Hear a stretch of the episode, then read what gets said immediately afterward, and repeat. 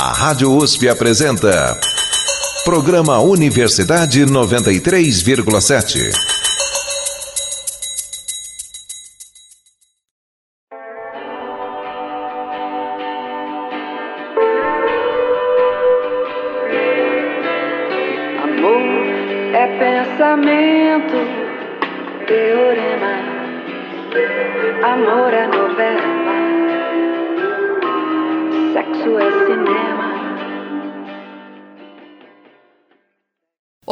Ouvintes da Rádio USP. Meu nome é Sofia Kercher e começa agora mais um Universidade 93,7.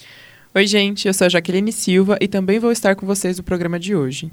A música que a gente ouviu agora no comecinho, da nossa querida Rita Lee, já deve te dar uma pista do tema do nosso programa. Pois é, Sofia. E uma curiosidade: a inspiração da música veio de uma crônica do Arnaldo Jabor para o jornal Estadão, em dezembro de 2002. Nela, o jornalista tece uma série de comparações entre o amor e o sexo depois de encontrar duas amigas. Uma era casada e prática e a outra solteira e sonhadora. Elas discordam sobre as dependências entre o amor e o sexo. E no final da crônica, e também da música, a gente fica sem saber quem vence esse duelo. Essa batalha, há centenas de anos, vem inspirando debates na literatura, na filosofia, nas novelas e no cinema. Da crônica de Jabor e da música de Rita, amor é novela, sexo é cinema. E ponto. Mas será que é mesmo? Durante o Festival de Cinema de Cannes de 2021, o cineasta Paul Verhoeven foi questionado sobre cenas eróticas em filmes. Ele disse que há um movimento generalizado em direção ao puritanismo. O cineasta argumentou ainda que a sexualidade é o elemento mais básico da natureza. E disse também que sempre fica pasmo de ver pessoas que ficam chocadas com o sexo. Ao contrário do Verhoeven, o ator Penn Badley, conhecido pela série Você da Netflix, revelou no podcast que pediu à criadora do programa para não fazer mais cenas íntimas. Ele disse que se sentia desconfortável, especialmente depois que se casou, e argumentou que a fidelidade com a esposa é mais importante que qualquer outro aspecto do trabalho. Mas assim, o erotismo nas telonas com certeza não é coisa de agora. O filme tcheco, por exemplo, Êxtase, de 1933, é um dos primeiros a retratar uma relação sexual. Isso, o longa, ele conta com uma cena que dura um pouco mais de um minuto, e a câmera aponta para o rosto da atriz, que é a Hedy Lamar, que interpreta a protagonista, que é uma jovem que se casa com um homem rico, mas muito mais velho que ela. Por isso, hoje, aqui na Universidade 93,7, a gente traz para você, ouvinte, um programa especial que debate alguns subtemas do sexo no cinema. Até aqui, você já deve ter reparado que, em meio a tantas outras discussões, o sexo no cinema é um prato cheio. Então, vamos diminuir as luzes e os sons por aqui, e você pode se acomodar na poltrona, porque o nosso debate já começou. Este programa está dividido em três partes, sendo que nessa edição nossos convidados discutem o valor artístico das cenas de sexo nos filmes e comentam sobre as pornochanchadas. Em terras brasileiras, a popularidade do erotismo no cinema se deu por meio da pornochanchada na década de 70. Mesmo que seja um gênero único, a junção das palavras pornô e chanchada foi usada indiscriminadamente para se referir a obras não finalizadas ou mal elaboradas. Mas os grandes temas do gênero eram os de questionar os costumes da época, que eram conservadores, e explorar o erotismo. Produto tipicamente brasileiro, a pornochanchada uniu o humor, a malícia e o duplo sentido nas produções, influenciado um pouco pelas comédias populares italianas que focavam nesse erotismo. Mas é importante dizer que, mesmo com essa influência externa, o ápice teve tudo a ver com o momento e contexto específico que o Brasil vivia na época. Sim, e a gente não pode esquecer que essa representação da busca e da descoberta da sexualidade foi também um rompimento com as partes mais conservadoras da sociedade brasileira, como a Jaque já tinha dito, principalmente durante a ditadura militar. Para iniciar nossa programação, a gente preparou uma matéria especial. A nossa repórter Aline Novakoski conversou com Carlos Machado Calil, que é cineasta e professor do Departamento de Cinema, Rádio e TV aqui da USP. Calil conta pra gente um pouco sobre a sua visão a respeito do cenário do sexo no cinema e do valor artístico do erotismo.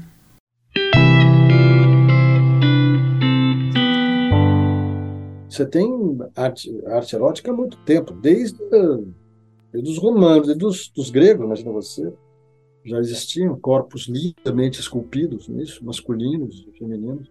A Vênus de Milo é uma beleza, enfim, o Davi, o David do, do é uma maravilha, né, que tem em Florença. Uh, são esculturas de corpos extraordinários. Sempre foi a arte sempre foi erótica. não tem nenhum problema com isso, porque a arte não é moralista. Né? Então, o, o corpo é, é, digamos, a principal propriedade de cada um de nós. Né? Que cada um de nós tem é o seu próprio corpo, né? que é diferente do outro. Pode alguém pode se parecer com alguém, mas enfim, o, o seu corpo é só seu. Né? Então é a propriedade sua que você explora né? de todas as maneiras possíveis para casar, né, para casar bem, para casar com um homem rico ou com uma mulher rica, você explora a beleza masculina, a feminina, etc. Então, essa questão do erotismo sempre teve presente na arte. E no cinema também. É claro que no cinema pode acontecer, às vezes, dessa, desse erotismo ser um pouco vulgar. E aí é uma questão de cada um. Se você gosta, não se importa tanto com a vulgaridade, você aceita. Se você não, se você não se importa, se você se importa, você deixa de lado e vai procurar filmes mais elaborados. Tá? O que tem de interessante hoje é que as mulheres, muitas mulheres passaram a dirigir, e vale a pena você comparar como uma mulher, uma diretora mulher, filma uma, um corpo nu ou uma relação amorosa e como um homem faz isso. Essa diferença é muito interessante. É, inclusive, em alguns aspectos, em alguns momentos, as, as atrizes reclamam dos diretores homens que são um pouco invasivos, que são um pouco manipuladores, elas usam uma expressão que objetificam o corpo feminino, e as mulheres não fazem isso. Mas às vezes uma mulher filmando uma cena erótica, e, ne, ne, geralmente não é tão explícita, não é tão, tão não é a palavra não é explícita, é voyeurista, quer dizer, Voyeur, em, francês, voyeuse, voyeur significa a, pessoa que é, fica observando. Né? É, não sei se tem. Não dá para usar observador em português, que não vale a mesma coisa. Mas, enfim, o voyeurismo, que é um, digamos, um fetiche, é basicamente masculino. Então, as mulheres diretoras, quando elas fazem, quando elas filmam cenas eróticas, elas filmam com um olhar menos voyeurista, né? mais, mais integrado, digamos assim, à cena, etc. E essa, essa é uma, uma, novidade recente, né? mulheres diretoras, mulheres diretoras que enfrentam questões eróticas, enfim, situações eróticas. O erotismo é transgressor, é libertário. E isso incomoda muito uma sociedade reprimida e repressora. E tem essa coisa que chama a atenção de você, de que o corpo é teu, a sua propriedade exclusiva. Não é, não é do sistema econômico, não é da família, não é, entendeu, do, é, propriedade industrial, tal. é só seu. Você faz dele o que você quiser e puder. E para aprofundar o debate sobre o sexo no cinema, chamamos dois convidados especiais. O primeiro deles é o Renan Guerra, pesquisador, jornalista integrante do podcast Vamos Falar sobre Música e colaborador do site Scream and Yell. O Renan, inclusive, criou um curso dedicado à história da pornochanchada, sobre o qual o professor Calil acabou de nos contar um pouquinho na reportagem. Quem participa também da nossa conversa é a Sofia Botelho, atriz, locutora e professora de interpretação teatral no Centro de Arte Série Helena. Além das aulas, a Sofia já participou de produções como Quando o Céu Desce ao Chão, Fôlego e um episódio da série Canal da História, onde interpretou a Tarsila do Amaral. Sejam bem-vindos, Renan e Sofia. Obrigada. Obrigado pelo Olá. convite. Agora que é, a gente começou oficialmente, a gente queria abordar um pouco essa reportagem do professor Calil. Tá. É, ele aborda um pouco a visão dele sobre o valor artístico do erotismo. É, Sofia, na sua opinião, esse valor artístico ele existe mesmo? Olha, na minha opinião, sim. Esse valor artístico existe. É, eu mesma sou uma grande fã desse tema aí, na arte, no cinema, no teatro. Já, inclusive, dirigi espetáculos com essa temática. Aqui na USP mesmo, quando eu me formei em direção teatral, eu fiz um espetáculo que se chamava Sexy. E a ideia era que o próprio espetáculo fosse um, um ato sexual. Sem nunca mostrar um ato sexual, mas cada cena era metaforicamente parte dessa dramaturgia do ato sexual. Então, eu acredito que sim, é, é um valor artístico e de bastante interesse, eu acho, inclusive para a sociedade, porque eu acho que tem a ver com vários fantasmas e coisas que a gente esconde, mas também tem um lado belo né, da, da, da situação em si. Mas também tem essa história do Bataille, né, do Jorge Bataille, que escreve sobre erotismo e fala sobre aquilo que a gente nunca consegue completar. Para ele, o erotismo é aquilo que a gente vive em busca, como seres humanos incompletos, desde que a gente nasce. E a gente passa o resto da vida querendo continuar nos outros corpos. E para ele, essa falta é o erotismo, que eu acho muito interessante pensar nisso, porque acho que todos nós temos essa falta, né? Caramba. É, sim, muito interessante. Não, foi muito, não, foi muito, realmente muito interessante. Muito não, não foi mesmo, foi muito bonito. Você está ouvindo o nosso especial sobre sexo no cinema, com os convidados Renan Guerra, pesquisador e jornalista, e Sofia Botelho, atriz, locutora e professora de interpretação teatral. E agora com essa, Renan, é, a gente te, de- te deixa é, essa para refletir, mas a gente queria também saber um pouco sobre a sua opinião desse valor artístico do erotismo, enfim, nessas cenas, nessa arte. Eu acho que é uma, é uma perspectiva complexa, né? Porque a gente tem, às vezes, uma, uma exacerbação de coisas gratuitas. E às vezes a gente esquece a complexidade que tem nesses, nesses tópicos.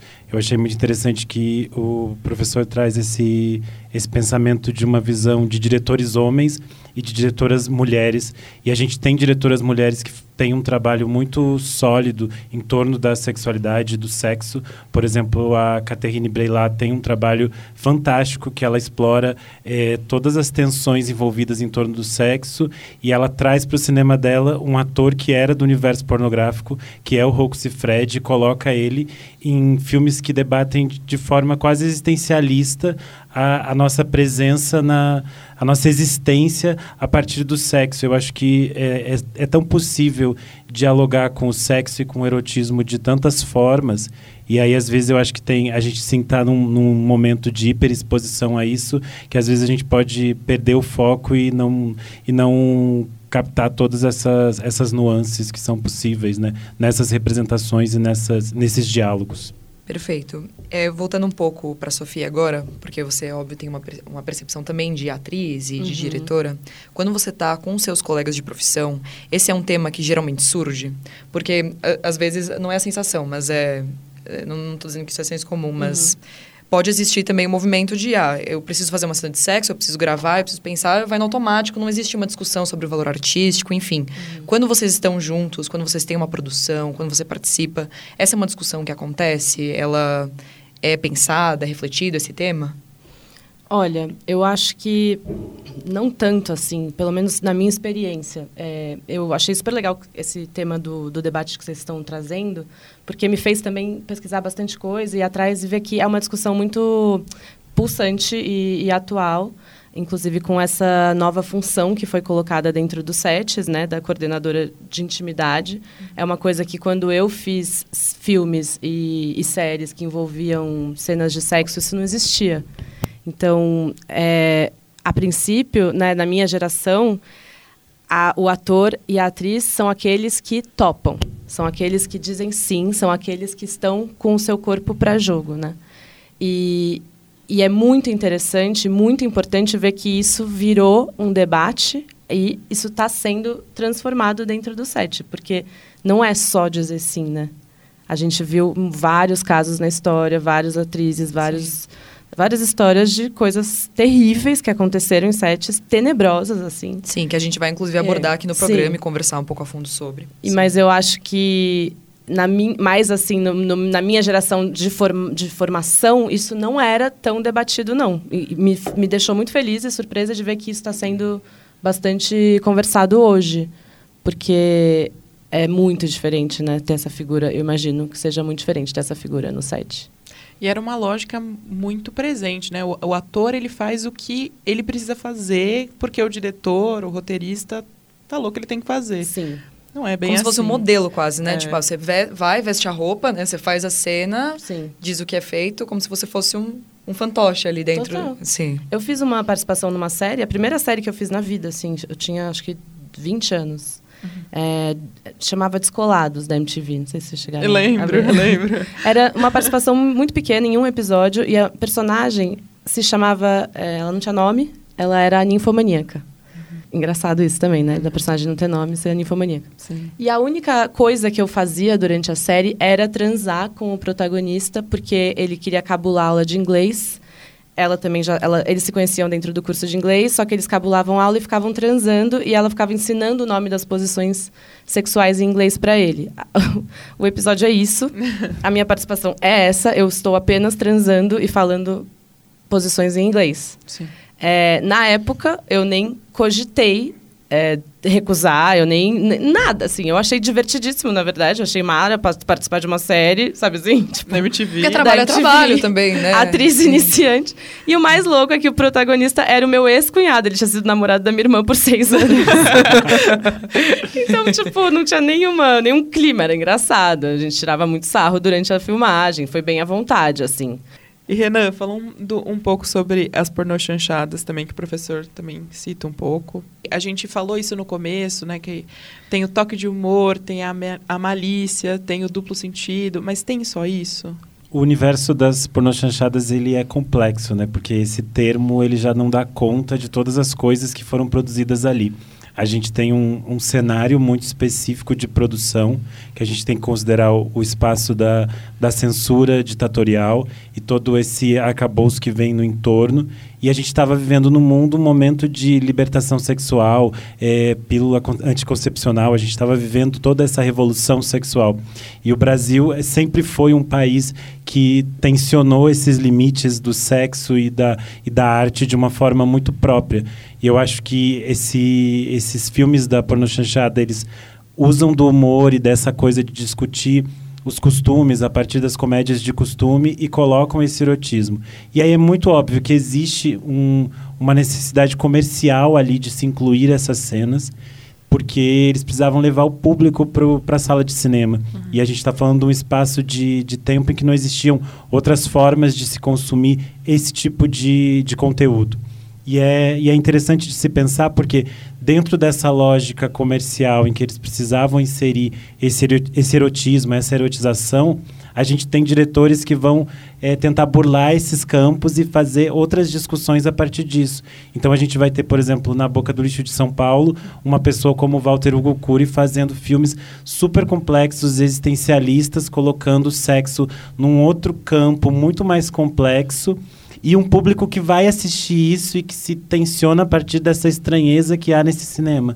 É, eu estava fazendo uma pesquisa e eu, eu fiquei encantado que, tipo, grande parte dos filmes do Walter Hugo Cury, que hoje em dia as pessoas acham muito esquisito, nos anos 70 e 80 eles levavam, tipo, mais de um milhão de pessoas para o cinema, assim. Nossa. É fantástico, porque é são uns filmes é, difíceis e complexos e, e é interessante que as pessoas estavam abertas a, a ver essas coisas e talvez elas não, não captassem todas as coisas que estavam ali, mas elas saíam mexidas por aquilo, elas saíam movimentadas por alguma coisa que estava ali. Então acho que a gente tinha um, um momento de diversidade de produção a partir das limitações que eram impostas pelo, pelo tempo, né? pela ditadura e pela censura e todas essas coisas. Renan, o, a pornochanchada ainda existe? Porque a gente ainda ouve, eu não sei se as pessoas sabem que esse é o termo, mas muita gente ainda se refere ao centro de São Paulo como boca do lixo. Eu já vi muita gente se referindo assim. E muito, quando está falando, por exemplo, de cinema eh, de pornochanchada, né? Cinemas pornô que ainda existem no, no centro. Ainda é uma coisa buscada? tem Então, público? A gente fala que a, a, a Boca do Lixo tem um declínio a partir dos anos 80. Com a chegada do VHS eh, no Brasil e todas as mudanças econômicas do Brasil nos anos 80, inflação, mudanças de governo, mudanças de moeda, ir ao cinema passa a não ser mais um, um evento familiar. As pessoas não vão mais ao cinema porque o ingresso fica caro, eh, os filmes que estão lá não interessam ela. E a, a chegada do VHS modifica tudo. Porque às vezes as pessoas iam ao cinema para ver esses filmes que elas queriam alguma cena de sexo, alguma coisa. E agora elas podem ver em casa com o botão de avançar ou retornar aquela mesma cena. então não tem por que elas irem até aquele espaço. Até porque muitas vezes tinham uma sensação de eh, quase vergonha de entrar em algumas sessões porque eram eh, mais 18. Então isso acaba é, ruindo. E com isso o que acontece é a maioria dos cinemas do centro vai fechando. Hoje em dia a gente tem algumas salas que estão tipo, fechadas até hoje, abandonadas.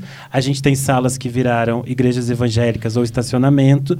E a gente tem essas salas que se mantiveram como é, cinemas eróticos. Mas a gente sabe que não é necessariamente um, uma, um lugar que as pessoas vão assistir Sim. o filme. É mais um ponto de encontro que ainda sobrevive de forma muito precária. Então, a própria estrutura desses cinemas ela já está bem abandonada e bem destruída. assim. A Sofia estava tava concordando aqui. Você já foi em alguma dessas salas? Você chegou a ter contato? Ou... Sabe o que acontece? É, tem um, um, um ator que o pai dele é dono de um desses cinemas. E, lá no centro. E ele tem uma sala de ensaiar em cima do cinema pornô.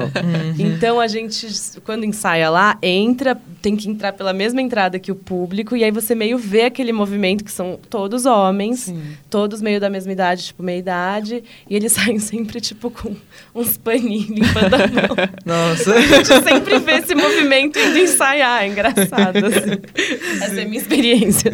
Mas é isso, virou muito um, um ponto de encontro que está muito distante da ideia de cinema. Né? O que a gente tem hoje em dia são é, uma nova direção, uma nova geração de diretores e de cineastas que tem esse cinema como referencial, que é o que eu falei. Muitas vezes, quando chega numa fase que esses cineastas começam a produzir, eles acabam trazendo essas referências de outros, eh, de filmes que eles viram. Então, é bem, é bem usual agora que a gente veja atores e atrizes que eram muito simbólicos desse movimento dos anos 70 e 80 aparecendo em filmes de diretores, por exemplo, como do Caetano, do Caetano Gotardo, do Marco Dutra. Eles trazem esses, esses atores porque são referências para eles, assim. Então, ainda tem alguma coisa viva disso. Que bom, né? Ainda é arte. Você está ouvindo nosso especial sobre sexo no cinema, com os convidados Renan Guerra, pesquisador e jornalista, e Sofia Botelho, atriz, locutora e professora de interpretação teatral. Mais do que arte, o erotismo, assim como o cinema, é político e é instrumento de desconstrução do pensamento, de transgressão social. O professor Calil também fala sobre isso, né? Que ele fala que é, é transgressão, é libertador. E como foi com as pornochanchadas durante a ditadura. Sim, e sobre isso, a gente tem uma pergunta da nossa ouvinte Natália Mazzoni. A Natália é formada em psicologia, trabalha com recursos humanos e preenche as horas vagas com muito cinema. Vamos ouvir o que ela tem a dizer. O escurinho do cinema. Oi, meu nome é Natália, eu sou consultora de recursos humanos. É, eu queria muito que vocês comentassem um pouco sobre uh, a história da pornochanchada no cinema brasileiro em relação à, à época que ela saiu, porque a gente, eu sinto que a gente conhece muito sobre o cinema internacional, sobre a história do cinema internacional, e a gente vê o exploitation que surgiu como uma forma até de reação uh, ao Código Reis e tudo o que veio anteriormente em termos de censura. É, então, eu acho que seria muito legal se vocês pudessem comentar um pouco sobre como a pornochanchada também surgiu como uma forma também de reação é, ao, ao que estava acontecendo aqui na história do Brasil. Eu sinto que isso foi bem respondido, mas Renan, se você quiser complementar É, com alguma eu acho coisa. que dá para se complementar a ideia de que a pornochanchada, especialmente a feita aqui em São Paulo, ela está muito relacionada com todas essas pessoas que estavam à margem. Então a gente vai ter eh, muitas pessoas LGBTs envolvidas nessas produções e acho que isso é muito interessante, que a gente vai aos poucos começar a contar algumas histórias que ficam à margem dessas sexualidades que eram consideradas desviantes.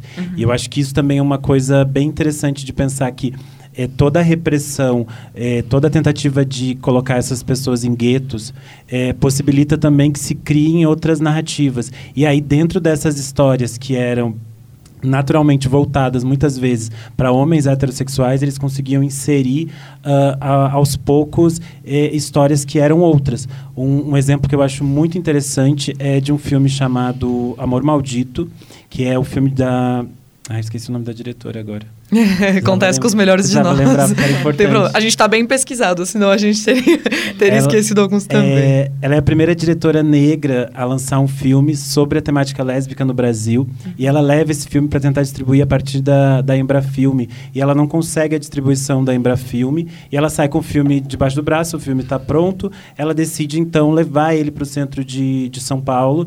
E ela consegue a distribuição por lá. O filme estreia com é, oito, em oito salas do centro de São Paulo, mas é porque o pessoal da Boca é, apoiou que ela lançasse esse filme, porque a Embrafilme achava que não era interessante. Então é meio que um, uma, uma outra forma de encontrar caminhos para lançar também.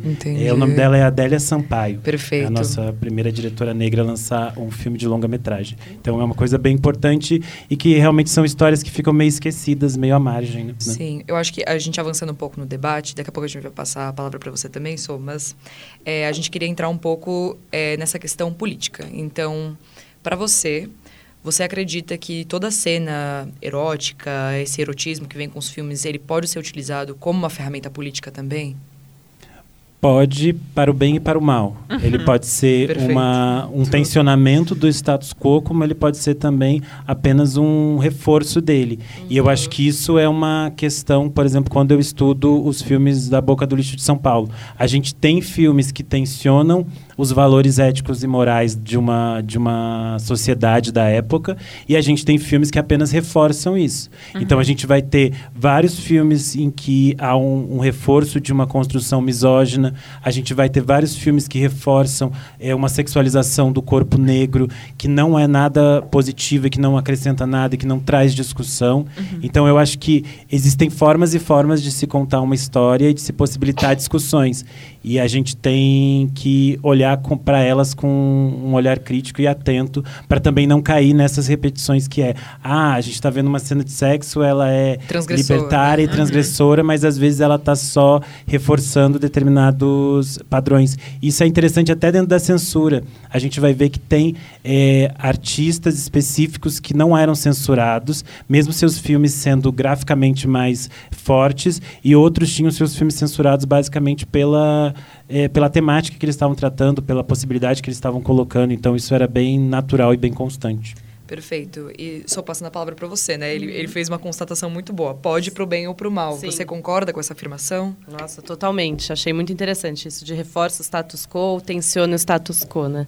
Porque pode ser exatamente um lugar é, de reforçar preconceitos e, e, formas de ver o corpo da mulher, ou o corpo de uma pessoa negra, ou o corpo de uma, uma pessoa LGBT, ou qualquer corpo, pode ser é um lugar muito delicado, Sim. né? Cheio de preconceito, cheio de tabu. Pode muito bem ser usado só para reforçar coisas que já são sabidas e só para subjugar ainda mais aquele corpo, né? Tipo, submeter. Sim. É, é muito delicado, né? Ou pode ser um lugar de explosão, de vida, de pulsão. Não sei, acho que tem no Teatro Zé Celso, Teatro Oficina. Acho que é um lugar que, durante muitos anos, né, esse, ele sempre disse que o máximo tabu é o corpo nu, até hoje. Uhum. Ele diz que ele ainda coloca corpos nus em cena porque ainda é o Sim. maior tabu. E é curioso isso, né? É, não o corpo no sexualizado, muitas vezes, né? Porque o corpo da mulher ali no, no, na, no, na, propaganda, lá, isso aí todo mundo não tem nenhum Sim. tabu nisso. Mas um outro tipo de corpo, um corpo-corpo, né? Não um corpo é, sexualizado. É tipo a Gal Costa mostrando seio e vira um grande debate. E é tipo um seio, gente. Ela tá cantando uma música. É. E aí tem, numa época em que basicamente existia banheira do Gugu à tarde, aí tem essa, tem essa diferenciação. Que é aceitável de, que não é, é né? Exato. Complexo. Tipo, ah, se a mulher tá cumprindo aquele papel ali de reprodutora, sei lá, de um uhum. objeto, de uma e ela tá gostosa. Cantando, né? ela tá é, então, mas aí tudo bem, na banheira do Google tudo bem, mas a Gal Costa tá usando isso de uma outra maneira, daí Sim. é uma afronta. Você acompanhou a primeira parte desse especial sobre sexo no cinema. O próximo episódio você ouve na semana que vem, quando nossos convidados discutirão o meio gays em cenas de sexo e o empoderamento feminino na indústria cinematográfica. O programa de hoje teve a coordenação de Beatriz Lopomo e produção de Pedro Ferreira. As reportagens foram feitas por Aline Novakoski e Tiago Gelli. As músicas são Amor e Sexo, composição de Roberto de Carvalho, Rita Lee e Arnaldo Jabor. E Flagra, que é uma composição do Roberto de Carvalho e Rita Lee. Ambas as versões que usamos são as da interpretação da Rita, que embalou esse programa inteirinho. A apresentação foi feita por mim, Sofia Kercher, e pela minha querida Jaqueline Silva. Você pode encontrar os arquivos deste e de outros programas no, no site www.usp.br barra radiojornalismo. Obrigado pela audiência e tenha um bom dia.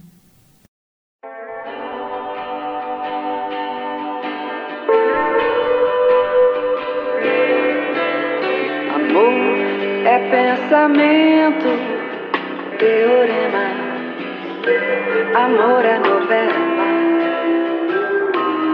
sexo é cinema.